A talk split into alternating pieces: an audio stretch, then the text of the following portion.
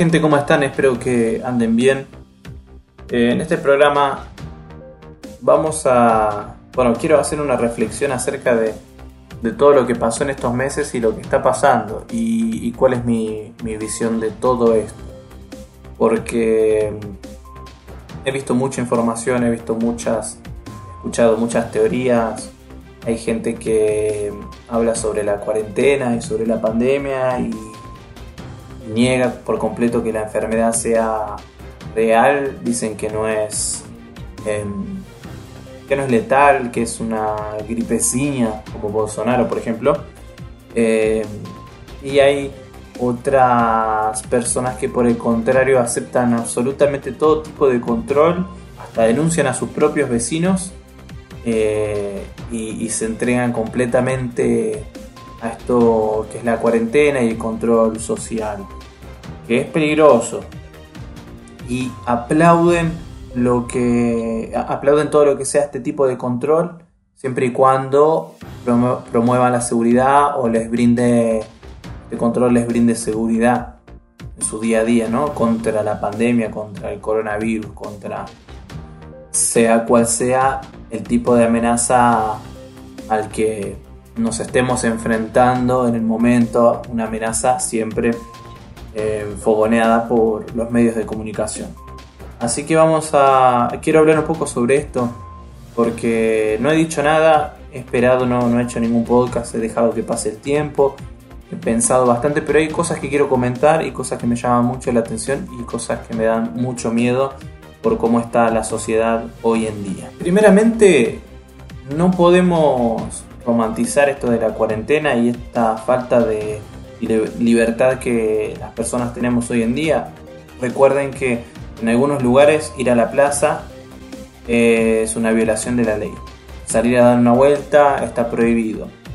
Eh, por ejemplo, tener una opinión contraria al, al discurso oficial de, de la Organización Mundial de la Salud también sería una, una violación a la ley. Entonces están eh, transformando en violaciones a la ley todas aquellas cosas que, estén en contra del discurso oficial y todas aquellas libertades que hace un par de días eran normales, ¿verdad? Como por ejemplo salir a caminar, no sé, una cosa tan simple como eso. Y, pero no es lo que me preocupa porque hasta tal vez esta situación sea algo que uno pueda decir, bueno, se justifica porque si la enfermedad sea eh, tal vez es mortal y muy contagiosa y bueno, uno puede eh, justificarla con, la, con el coronavirus, ¿no? Eh, hasta que bueno, está puede ser entendible, pero hay un cierto romanticismo que se le agrega a esto y, y están las personas viendo si el vecino sale o no sale están todos pendientes siendo los guardianes de, de, estas leyes, de, este, de estos controles, lo cual me parece completamente eh, es algo peligroso, que por lo menos a mí me causa un cierto nerviosismo y un y, lo veo muy desconfiado, lo veo como algo que no está correcto, que las personas se autodenominen protectores de las leyes y de las reglas y de la ley y que denuncien a su propio vecino porque hizo algo como, por ejemplo, no sé, salir a la calle, andar unas cuadras o, está en el parque, está en la plaza con el perrito, no sé. No, no podemos llegar al punto de, volvernos eh, cámaras de vigilancia humanas, no sé si se entiende. Y no podemos perder la, humanidad de la libertad de, de, salir y de que pensar que eso está mal. ¿está? Mal que tengamos miedo de salir y, que hagamos las cosas por miedo o por deseo de protección de, quien no sabemos eh, contra este nuevo mal. En este tiempo vi un montón de casos de personas que se, se ponen a criticar al otro diciendo ah, que no cumple la cuarentena, que está saliendo, que fue al mercado, que fue... Está bien, eh, es entendible, pero tampoco nos volvamos en policías del sistema, no nos volvamos en cámaras de vigilancia del sistema, porque no es como debería funcionar. Para eso estará la policía y para eso... Eh, y, tampoco, ¿no?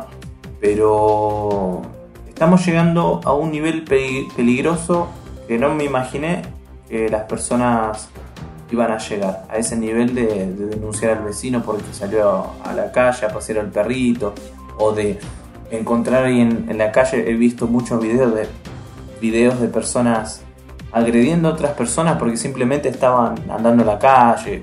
O sea que uno lo puede criticar pero ya llegar al punto de ir a agredirlo em, me parece que es peligrosísimo. Otra cosa que me llama la atención es el romanticismo que se le pone a esta cuarentena, ¿no? Como si fuera algo positivo, como si fuera una etapa de auto de autosuperación, como si fuera una etapa de aprendizaje en donde el ser humano se, eh, se analiza a sí mismo y crece espiritualmente y mejora y, y que vamos para adelante. Muy raro toda esta romantización que se está haciendo del encierro, ¿no? Porque lo que estamos, de lo que hablamos cuando hablamos de cuarentena es del encierro cómo se romantiza el encierro y cómo se, se romantiza, cómo se lo vuelve positivo la idea de que estar confinado, el confinamiento es bueno para el ser humano. Que por el confinamiento nos salvamos, con el confinamiento el ser humano se protege, el confinamiento está bueno, que de aquí adelante el confinamiento es la solución.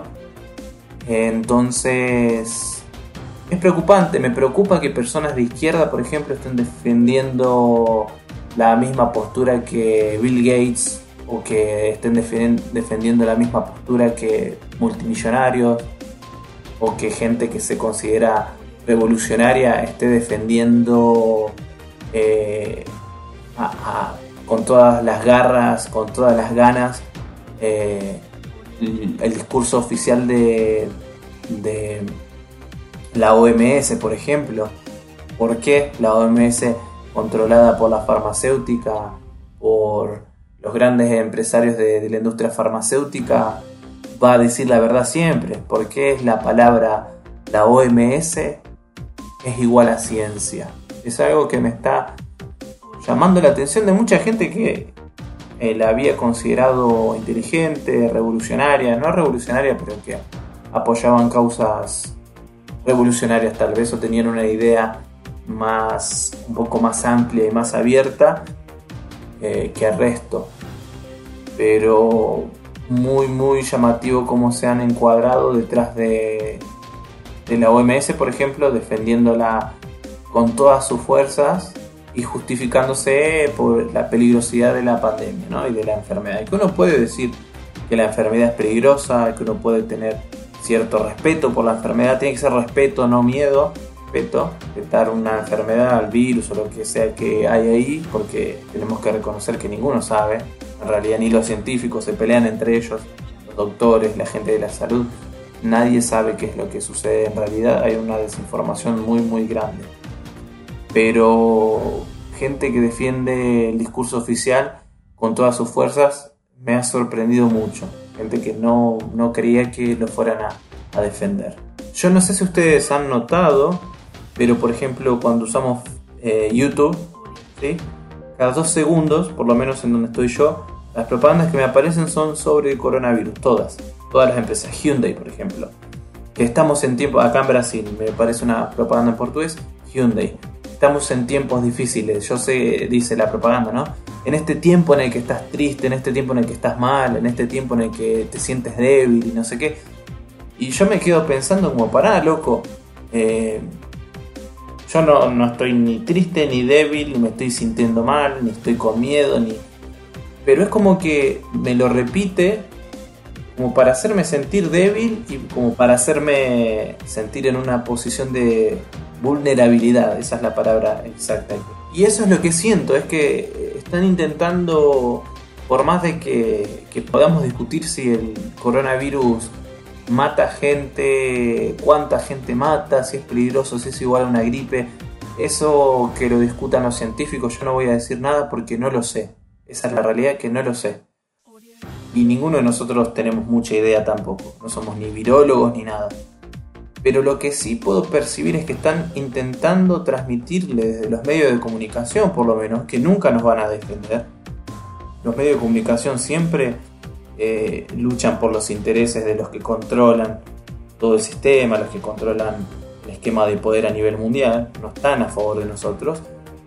Nos, hacen, nos quieren hacer sentir en un estado de vulnerabilidad, en un estado de, eh, sentirnos indefensos, ¿no? Frente a lo que puede ser una pandemia, lo que puede ser, no sé. Entonces es algo que me está llamando mucho la atención y que lo quería comentar acá en el podcast. Mis sentimientos, cómo yo consigo percibir ciertas cosas que no me cierran de todo esto. Después podemos discutir lo que vos quieras, podemos discutir la enfermedad es peligrosísima, si vamos a morirnos todos y eh, que coronavirus esto o lo otro, pero lo que yo veo es que detrás de todo esto se le está transmitiendo al ser humano una, eh, un sentimiento de, estar indefenso, un sentimiento de vulnerabilidad, un sentimiento de, miedo. Como que bueno, repitiendo siempre el miedo a salir, no salgas, no salgas, las personas dicen, tengo miedo, no sé qué va a pasar, estoy con miedo, no quiero salir porque entonces, bueno, era solo eso, es eh, transmitir esa desconfianza que yo tengo frente a las sensaciones que los medios nos quieren transmitir y al tipo de sentimientos que se nos quieren transmitir desde los medios de comunicación, desde el marketing, desde la propaganda, desde eh, la psicología social, ¿no? la psicología que se nos aplica a todos de la televisión, desde las redes sociales, porque hoy en día las redes sociales, sociales están muy activas en esta cuestión de, moldear nuestras creencias, nuestros pensamientos y nuestro cerebro a, lo que ellos quieren, ¿verdad? Entonces me está llamando mucho la atención. Estoy haciendo este podcast ahora a la noche, estoy medio cansado, son casi medianoche. Y, y nada, estoy medio dormido aquí, pero quería transmitirles estas ideas porque desde que comenzó todo esto, lo, percibo, cómo nos quieren llevar a todos a esa sensación, a ese sentimiento de, estar vulnerables y de no, tener alternativas más que eh, el confinamiento, más que entregar nuestras libertades. Entonces, yo no digo que esté mal no salir de casa, cuidarse, ¿sí? De, colaborar en una prevención de alguna enfermedad, porque si es una urgencia sanitaria, una cuestión de salud, está perfecto, pero tengamos cuidado, es lo que defendemos, tengamos cuidado de no transformarnos en soldaditos del sistema, tengamos cuidados, tengamos cuidado en no ser cámaras de vigilancia del sistema, tengamos cuidado en no repetir ni transmitir ese miedo y ese sentimiento de, fragilidad que nos están intentando inculcar desde las propagandas, desde YouTube, desde todo lo que consumimos, consumimos masivamente todos los días, porque cada vez consumimos más, eh, como si estuviésemos viciados, y principalmente la televisión. Hay que, por favor, apagar la televisión y pensar en otra cosa. Si vemos que nos están transmitiendo miedo, salgamos de ese miedo, respetemos a la enfermedad, respetemos, si, si, reconocemos que no sabemos, porque no sabemos un carajo, no sabemos un carajo, por lo menos eh, mantengámonos un poco al margen y no colaboremos con esta bola de nieve que se está creando de inculcarle miedo a la gente, de inculcarles a las personas una sensación de fragilidad y quién sabe para qué será utilizada en el futuro. Yo lo que les quiero recordar es que la televisión y los medios de comunicación nunca actúan ni jamás actuaron en defensa del ser humano en sí, sino defienden el poder económico, defienden el poder hegemónico a nivel mundial, el poder global, ¿sí? las personas más ricas del mundo controlan a los medios de comunicación, las personas más poderosas del mundo controlan a los medios de comunicación y los hacen decir las cosas, a los medios de comunicación, las cosas que ellos quieren y las cosas que deben ser dichas para proteger sus intereses y para llevar adelante sus agendas. Entonces, tenemos que desconfiar de los medios de comunicación, principalmente los medios masivos de comunicación, porque esos medios nunca, nunca estuvieron de nuestro lado. Entonces, si estos medios de comunicación hoy en día están fogoneando y alentando la cuestión de la cuarentena y del coronavirus y ta, ta, ta, no es porque sea gratis, no es porque sí. Detrás de estas cosas siempre hay algo. Aunque sea lo mínimo, lo más chiquito que se nos pueda imaginar, detrás de esto puede haber algo. Yo les quiero recordar a los que tal vez perdieron la memoria de que hace algunos años hubo un ataque por el cual se nos metió miedo contra el terrorismo y los terroristas y el 11 de septiembre y terrorista, terrorista. Esa palabra se la repitió una y mil veces y que había eh, que, que los terroristas mandaban cartas con antrax a las personas y que los terroristas iban a controlar el mundo y que Al Qaeda y Bin Laden repitieron sin parar, sin parar, sin parar y traumatizaron al mundo entero globalmente traumatizaron al mundo con la cuestión del terrorismo. Y ese, ese terror que ellos aplicaron, que los verdaderos terroristas aplicaron, usando al terrorismo de Al Qaeda, les permitió luego cambiar un montón de reglas, imponer controles en aeropuertos, y invadir, invadieron, entraron a Irak, entraron a Afganistán, hicieron lo que quisieron usando al terrorismo como excusa. Entonces yo les quiero pedir por favor que de esta vez la pandemia y la salud global no sea una excusa para que en 10 años yo esté mirando hacia atrás y diciendo, bien les dije, la pandemia fue usada para implementar estos cambios, esta agenda y llevar adelante todo esto, esta lista de cosas aquí. Entonces, bueno, creo que por lo menos lo que podríamos hacer es desconfiar un poquito, desconectarnos de la televisión, de los medios de comunicación y simplemente respetar las enfermedades todas, no solamente el coronavirus, sino respetar y cuidarnos, cuidarnos nuestra salud eh, ante cualquier enfermedad contagiosa. Así que bueno, les mando un abrazo, estoy muy cansado, estoy es medianoche en punto y estoy terminando de grabar esto.